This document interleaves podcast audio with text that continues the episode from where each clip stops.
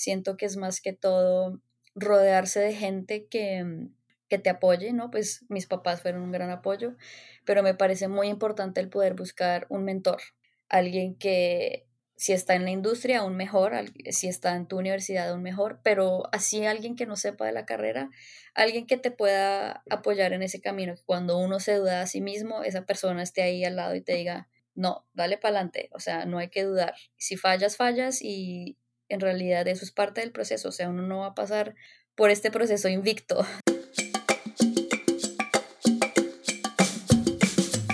¿Qué tal mi gente? Les habla Juan Angustia y esto es Latinología Podcast, el espacio donde conversamos con latinos que se han destacado en la industria de tecnología y el diseño en empresas como Apple, Google, Facebook, Microsoft, entre otras.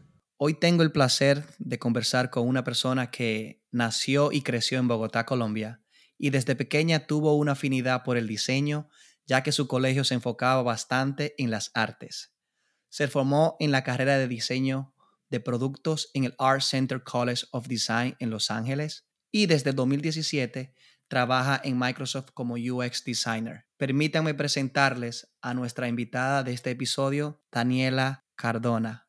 Bienvenido a este episodio, Un Espacio de Latinos. Gracias por aceptar esta invitación, Daniela. ¿Cómo estás? Estoy muy bien, gracias por, por invitarme a este espacio que me parece que es muy especial y nada, estoy muy emocionada de poder contar mi historia. ¿Quién es Daniela, Daniela Cardona? ¿De dónde viene? Sabemos que viene de Colombia, pero me gustaría escucharlo de tu voz. ¿Cómo te describe? Esa es una pregunta complicada. Siento que estoy en el proceso todavía de encontrarme un poco, de entenderme, pero eh, te puedo dar una idea de lo que sé por ahora. Eh, como dijiste, nací y crecí en Bogotá. es mi ciudad favorita en todo el mundo y a los 19 años me fui de mi casa, que en la cultura latina sabemos que es muy temprano, pero eh, mis papás se fueron a vivir a la República Dominicana y ellos me ofrecieron la oportunidad de estudiar en el exterior y yo apliqué a universidades en Estados Unidos para mi carrera, que era donde estaban las mejores. Y yo, la verdad, no esperé ser aceptada en ninguna de esas universidades, pero allá me llevó la vida y terminé mi carrera en Los Ángeles en diseño industrial. Me gradué en el 2016 y eh, en el momento pues yo, yo estudié lo que es diseño industrial tradicional, que es más como producto y manufactura y cosas físicas, pero la carrera de UX Design empezó a crecer demasiado en ese momento y había mucha demanda para UX Design. Y yo la verdad no tenía mucha experiencia en ese espacio, pero en el periodo en el que yo me gradué y estaba buscando trabajo, bueno, primero está el asunto de la visa, ¿no? Te dan 90 días para encontrar un trabajo, eso añade un poco más de presión a uno recién graduado tratando de buscar eh, un trabajo que no le guste y le apasione, pero también está la presión de la visa. En ese momento se me dio la oportunidad de hacer una pasantía en UX Design y esa fue mi primera experiencia con UX. El tema de estudiar en el extranjero, estudiar en los Estados Unidos siendo de Colombia, ¿eras residente de los Estados Unidos o cómo logra cambiar tu estatus para estudiar en los Estados Unidos? Bueno, eh, yo creo que como muchos saben, para poder estar en este país legalmente hay demasiados trámites y el proceso fue un poco largo para aplicar a la visa. Yo entré con una visa de estudiante y nada, pues es, es cuestión de cuando ya te aprueban em, la admisión en la universidad, pues ellos te mandan un documento donde te dicen esta persona oficialmente eh, va a empezar a estudiar acá y luego es cuestión de llenar formularios, tienes que probar que tienes cierta cantidad de dinero para que ellos sepan que no te vas a quedar ilegalmente en el país y luego tienes una entrevista en la embajada del por qué eh, Estados Unidos y qué vas a estudiar y esta cuestión. Entonces, pues nada, es, un proceso por, lo que uno tiene que pasar, eh, pero por lo menos los siguientes cuatro años de carrera eh, te facilita el poder estar en Estados Unidos. Y en, en, cuanto a la admisión de la universidad, sé que quizás cada universidad es distinta, pero en tu caso, basado en tu propia experiencia para estudiar diseño, ¿recuerda cuáles requisitos te exigía la universidad para aceptarte Sí, eh, definitivamente para una carrera de diseño siempre te van a pedir un portafolio de tu trabajo y te piden un ensayo. Un ensayo que, donde cuentas tu historia y hablas de por qué quieres estudiar esta carrera.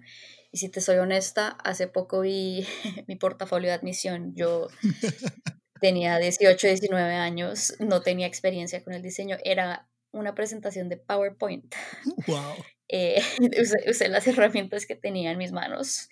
Y yo veo ese portafolio muchos años después y digo, wow, la gente ve mucho potencial en la gente porque pues hay habilidades que se aprenden, ¿no? Como lo que es el diseño visual y, y como el ojo del diseñador. Creo que lo que la gente vio en mí en ese momento, porque yo no tenía esas habilidades, es más mi manera de pensar y, que yo tenía un proceso que a pesar de que no estaba completamente refinado, creo que, que di a entender que tenía una pasión por la carrera y que eh, estaba demostrando yo cómo pensaba en resolver problemas, cómo era mi, mi punto de vista en, en, resolver algo y creo que eso más que todo fue lo que me dio entrada a la universidad, no tanto eh, el producto final de lo que yo estaba mostrando. Perfecto, interesante y me agrada que haya mencionado esto porque he tenido otros invitados y han tocado el tema. De hecho, tu hermano estuvo aquí en el episodio número 3, el director de eh, Esteban, director de arte en Apple. Y se me olvidó preguntarle eso. Estudiaste acá, pero que tenías residencia. Y sé que hay muchos, muchos de los que nos escuchan se encuentran en nuestro país, en Colombia, República Dominicana, y desean quizá tener una oportunidad, no solo incluso de trabajar en los Estados Unidos, sino de estudiar en los Estados Unidos. Y creo que era muy importante hacer hincapié con, tu historia de cómo ingresaste. Y sí, yo siempre le digo, es muy importante tener un portafolio porque tú nunca sabes cuándo lo va a necesitar. Y he visto diseñadores, incluso profesionales, que son muy buenos, pero no tienen un lugar donde mostrar su trabajo. Y aún no lo pueda mostrar, crea trabajo independiente para mostrar tus habilidades o para salir de la rutina del día a día. Ok, nuevamente volvamos a tu historia. Obtuviste, estudiaste en la universidad, diseño industrial, luego te das cuenta del, del, del, del, UX y cuánto requería la industria UX designer. ¿Por qué siendo una diseñadora industrial ya profesionalmente preparada, graduada de diseño industrial, está bien que la demanda era UX? ¿Qué te motiva a ti decir, sabes qué? Yo estudié industrial, pero quiero hacer esto. El dinero, la demanda, no encontraste trabajo en el lado industrial. ¿Me puedes hablar un poco de eso? Eh, yo creo que es una combinación de cosas. Como te comentaba, la realidad es que hay una presión en cuanto a, al poder estar legalmente en, este país donde te dicen tienes 90 días para buscar un trabajo. Entonces eso ya en sí te limita un poco las opciones porque uno no, no, no se puede escoger tanto, ¿no? No, es, no, no me puedo poner exigente en decir yo solo quiero trabajar aquí. y segundo, eh, a pesar de que yo me formé como una diseñadora industrial tradicional que hacía modelos, eh, trabajaba con madera, materiales, eh, todo este tipo de cosas. Mi interés siempre fue mucho en como la parte de investigación, la parte de, del user journey, como conectar los puntos y buscar como los problemas, era más, más que todo como la parte de la experiencia como sí y no tanto en la parte de ejecutar y, sentarme a modelar un producto en un software, esa parte a mí no me gustaba tanto, era más como la conexión humana.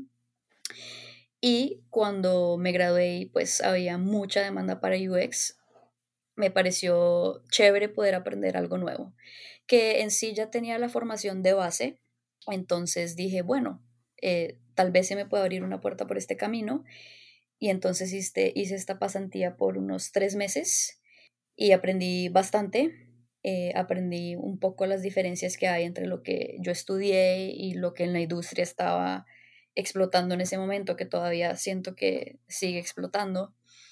Y a partir de esa experiencia, eh, también me abrí a buscar oportunidades de trabajo que también estuvieran en el espacio de UX.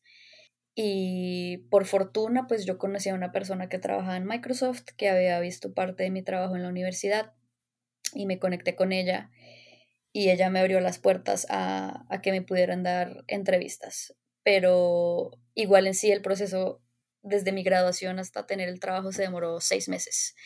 Y era pues emocionalmente es una montaña rusa, ¿no? Porque me voy, me quedo, también es, eh, las entrevistas, ¿no? Prepararse, eh, tener el portafolio listo, hablar sobre ti.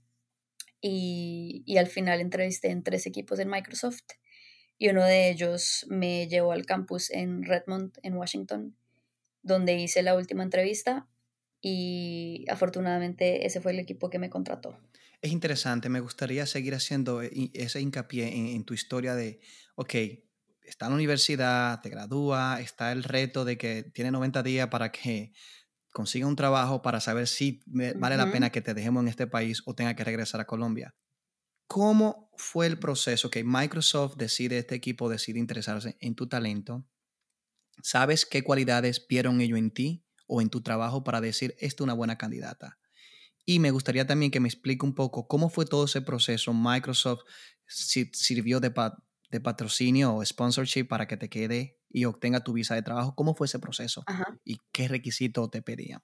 Cómo funciona eh, las entrevistas en Microsoft para diseño es que ellos ponen como tu portafolio en una base de datos y los managers que están buscando personas van a esa base de datos, ven los portafolios, si les interesa a uno dicen, hagamos una llamada con esta persona.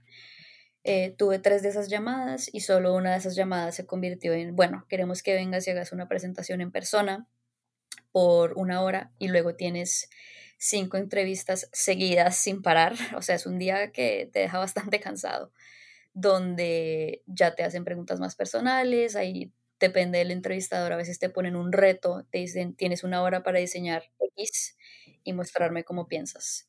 Eh, siento que en mi portafolio lo que yo quise mostrar era que yo era una generalista y lo que eso significa para mí es como que yo no me especifiqué en, en la universidad en diseño de zapatos o diseño de muebles o diseño para el deporte. A mí me interesa, lo que me interesa es el proceso de resolver un problema.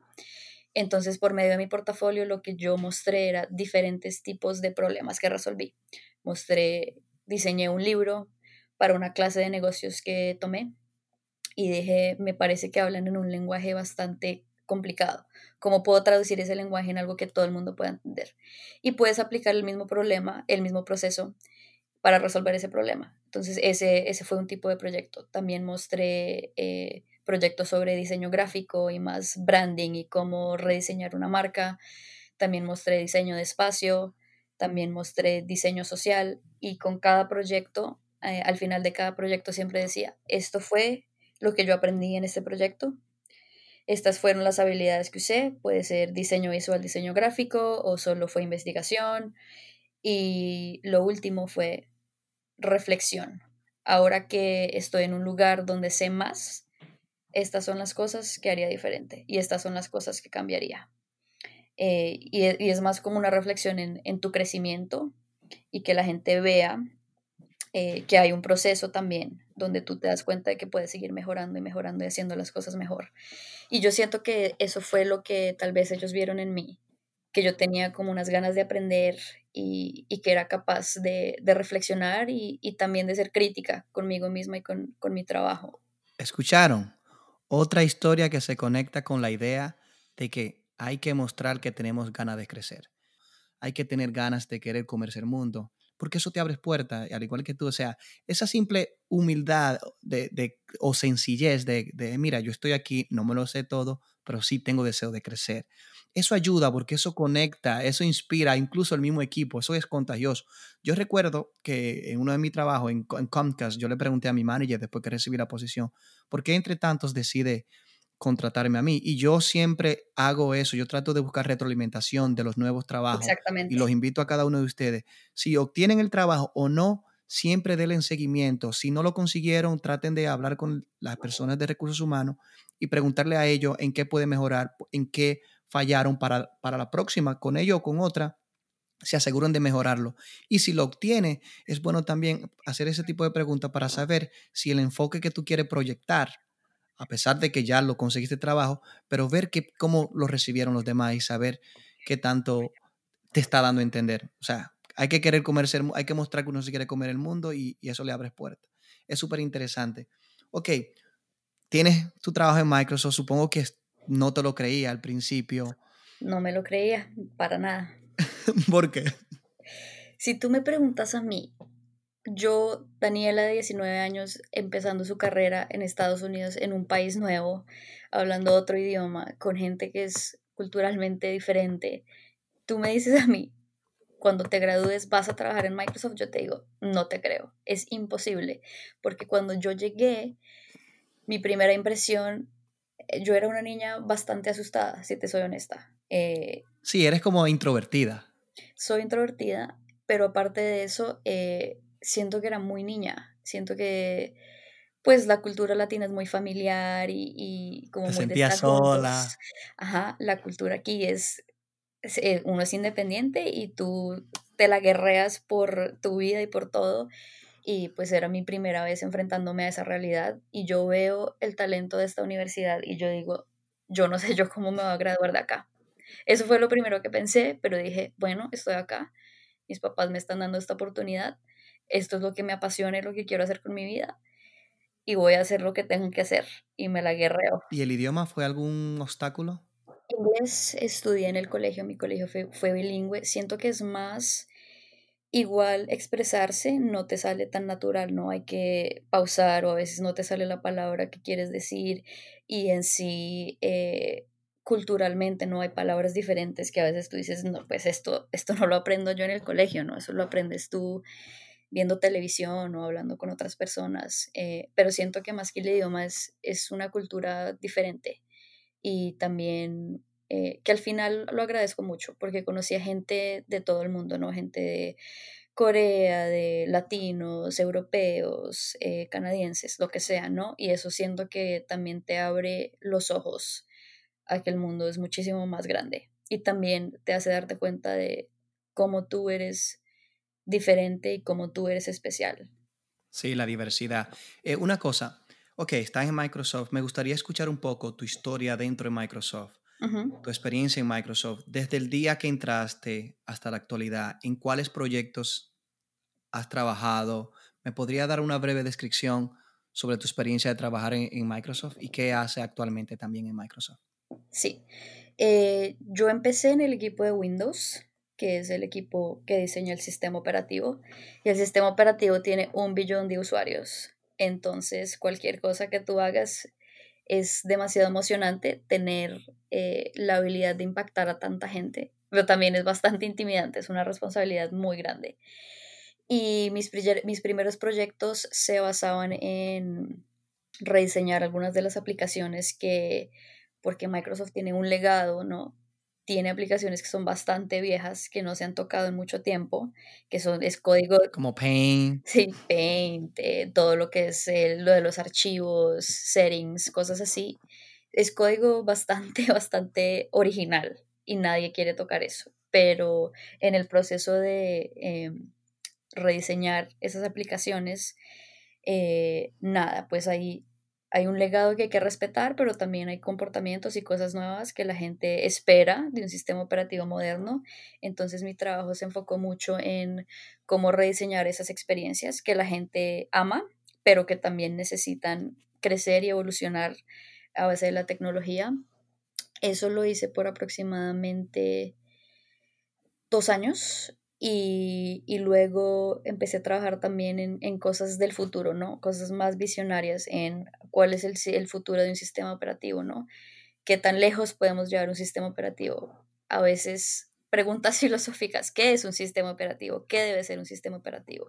Entonces trabajé en cosas bastante tácticas y en cosas bastante eh, visionarias. Siento que al principio lo más difícil para mí era que yo sentía que yo no sabía lo que estaba haciendo. Yo, a mí me daban eh, una tarea, mira, trata de hacer esto. Y era un poquito abierto. Y yo me sentaba y yo decía, ¿y yo, y yo por dónde empiezo? Y también viene la inseguridad de, estoy empezando mi carrera, soy una mujer joven, no soy de aquí. Claro, todas esas cosas te vienen a la cabeza. Y al final del día es cuestión de seguir tu instinto nada, agarrar esa confianza. Yo me gradué, yo sé, yo tengo un punto de vista y puede que esté mal, pero lo voy a decir y lo voy a mostrar. Y al menos eso genera conversación y genera un punto de partida desde el cual podemos seguir avanzando. Entonces, eh, al principio era mucho de, lidiar con esos miedos y combatir esos miedos y ya al año siento que agarré esa confianza y, y eso hizo mi trabajo muchísimo mejor, eh, eso hizo que me promovieran, eso hizo que la gente eh, entendiera más mi punto de vista y que yo también disfrutara más lo que estaba haciendo. Sí, es el momento en el que ya uno finalmente disfruta. A todos nos pasa, el síndrome del impostor, todo profesional creativo lo, lo tiene y sobre todo en esos momentos cuando tú inicias un nuevo reto. Sí. Eh, ¿Cuál ha sido tu reto en Microsoft? Uf, muchos retos. Siento que el reto más grande ha sido, em, como te decía, diseñar para, para una base tan grande, ¿no? Cuando tienes un millón de usuarios, todo el mundo es tu usuario. Todo el mundo tiene necesidades diferentes, todo el mundo está usando esto para cosas diferentes. ¿Cómo haces tú algo que funcione para todo el mundo, pero que también satisfaga eh, necesidades específicas, ¿no? Para un diseñador, un doctor, un abogado. Eh, siento que es un balance bastante delicado y, fue más que todo, el reto para mí fue aprender a, tener un proceso que me ayudara a diseñar para una base de usuarios tan absolutamente grande, porque eso creo que es algo muy único que no todo el mundo tiene la oportunidad de hacer. Excelente, qué bueno que mencione esa palabra proceso, porque estaba entre mis próximas preguntas. Ya que lo menciona, me gustaría conocer un poquito más de cómo es tu proceso de trabajo. Eh, bueno, yo empiezo con tratar de verbalmente definir cuál es el problema, eh, verbalmente definir como a qué quiero llegar yo, porque eso me ayuda muchísimo a, a, centrarme, ¿no? A tener un punto de partida donde tengo las cosas claras. Siento que poder formular una hipótesis de este es mi problema y creo que es así por esto, esto y esto, eh, te ayuda a luego el siguiente paso que es hablar con el usuario, ¿no? Saber y validar si este problema en verdad es un problema y si sí es un problema, ¿por qué? Entonces, primero recolecto toda esta información y luego eh, es cuestión de ideas, ideas, ideas, ideas, generar la mayor cantidad de ideas posibles, las que suenen tontas, igual las dejo porque de esa idea tonta sale una que probablemente sea buena y a mí me gusta mucho sentarme y escribir y, dibujar. Yo, yo tengo, creo que en eso soy un poco tradicional, ¿no? Yo no me siento en el computador y empiezo a escribir o me meto a Photoshop, a Figma y, de una empiezo a dibujar. Para mí es más eh, satisfactorio sentarme con un esfero y un lápiz y, dibujar y escribir y tomar mis notas. Y luego de esto, eh, nada, tengo mi problema, tengo el por qué existe este problema tengo una idea para solucionar este problema, pongamos esto enfrente de usuarios a ver si, si tiene sentido, qué sirve, qué no sirve y de ahí, de ese proceso, ir reevaluando, ir refinando hasta que tienes una solución que eh, después de ir por todo ese proceso puede resolver ese problema de alguna manera. Y es la que finalmente presenta como producto final de, de todo el diseño. ¿Y actualmente qué hace? Sé que ahora está en un equipo nuevo que recientemente comenzaste en Microsoft. Sí. Eh, ¿Qué hace para ello y qué tal, cómo te trata el síndrome del impostor ahora dentro de la misma empresa, pero en un nuevo proyecto, con un nuevo equipo, probablemente con una nueva cultura? Es, es, es bastante interesante porque en, en una compañía tan grande es casi que un equipo nuevo es como una compañía nueva, ¿no? La cultura es diferente, la manera en la que manejan la organización es diferente. Eh, acabo de empezar yo una semana en mi equipo nuevo, pero es un equipo eh, de educación. Es una plataforma que se llama Flipgrid. Es una aplicación que compró Microsoft hace unos dos años y la idea de esta plataforma es que los educadores, los profesores pueden poner tareas y temas de conversación y los estudiantes responden con un video. Es, muy sencillo, es, es video respuesta, ese es el formato. Y a raíz de la pandemia, el coronavirus, de que la educación ahora tiene que ser remota y en la casa, eh, siento que esto ha ayudado muchísimo a que los profesores puedan ver la cara de sus estudiantes, de que ellos puedan eh, con su voz explicar algo, ¿no? Tampoco es como el sistema de te voy a evaluar con un examen eh, si esto está bien o está mal, sino es más como háblame, tener una conversación contigo y, y la plataforma entonces está creciendo bastante y por eso pues por eso se acercaron a mí, el equipo se acercó a mí y me dijo, mira, esta, esta oportunidad. Y en realidad a mí siempre me ha gustado mucho lo que es el diseño, por así decirlo, social o filantrópico.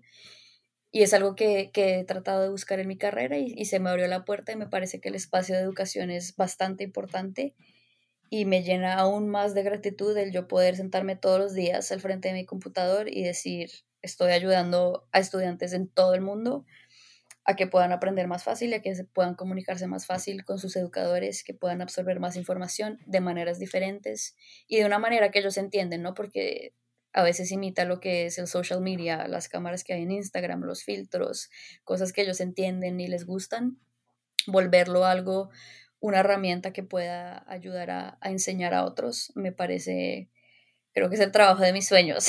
No, y en estos tiempos donde esta pandemia no tiene a todos trabajando a distancia o estudiando a distancia y creo que entraste a ese campo en un momento indicado, porque cada compañía está inyectando más recursos para crecer sus plataformas, para ayudar a la educación. ¿Qué consejos, antes de despedir este episodio, tú le darías a esa audiencia que hoy en día nos escucha y se están identificando con tu historia para que ellos crezcan y se abran camino en esta industria o se reencuentren con ellos mismos como profesional del diseño? pues me gusta mucho esta idea y este espacio, porque siento que es como hablarle a la Daniela de hace unos años, cuando tenía 18 años, y tenía tan claro, esto es lo que quiero hacer, esto es lo que amo, pero tengo miedo. siento que lo más importante es ponerse a hacer cosas, producir cosas, diseñar lo que sea que se te ocurra, lo que sea que te apasione. Hay cosas que uno con el tiempo aprende eh, lo que es las habilidades tradicionales de cómo uso este software o no soy muy buena en diseño gráfico, no me siento cómoda como, como, se ve esto, esas cosas se van acomodando con el tiempo porque simplemente es aprendizaje que pasa por, en un periodo de tiempo, uno no puede aprender esas habilidades de la noche a la mañana. Entonces, es tenerse mucha fe de que si uno tiene la pasión y si uno tiene el amor por la profesión, esas cosas con seguridad se va a dar, es, uno no se tiene que preocupar por esas cosas. Siento que es más que todo rodearse de gente que, que te apoye, ¿no? Pues mis papás fueron un gran apoyo, pero me parece muy importante el poder buscar un mentor, alguien que si está en la industria aún mejor, si está en tu universidad aún mejor, pero así alguien que no sepa de la carrera, alguien que te pueda apoyar en ese camino, que cuando uno se duda a sí mismo, esa persona esté ahí al lado y te diga, no, dale para adelante, o sea, no hay que dudar. Si fallas, fallas y en realidad eso es parte del proceso, o sea, uno no va a pasar por este proceso invicto, sin errores y sin fallas y sin momentos difíciles, sino es más, es más ver eso como es parte del proceso, es parte de algo por lo que yo tengo que pasar que me va a hacer mucho mejor. Entonces, en vez de afrontarlo con miedo, es más afrontarlo con, con la emoción de que al final lo malo también es bueno. En pocas palabras, la práctica hacia el maestro. Nunca duden de su potencial. Si tienen pasión, cuando se tiene pasión, todo es posible y las cosas llegan por sí mismos. Todos empezamos con muchas inseguridades, con muchas, pero con mucha inquietud y muchas ganas de, de, ver que descubrimos con, el, con ese mundo del diseño y de crear productos que le ayuden a facilitar la vida a otras personas. No importa dónde te encuentras, Daniel es un ejemplo de que aún si viene de un país como Colombia, yo como República Dominicana, tú puedes. No, si te dicen que no, ignora esos comentarios, aplica y ves qué te trae la vida. Eh, para mí fue un placer, Daniela, realmente. Muchísimas gracias. Esto fue otro episodio de Latinogía Podcast. Se despide Juan Angustia.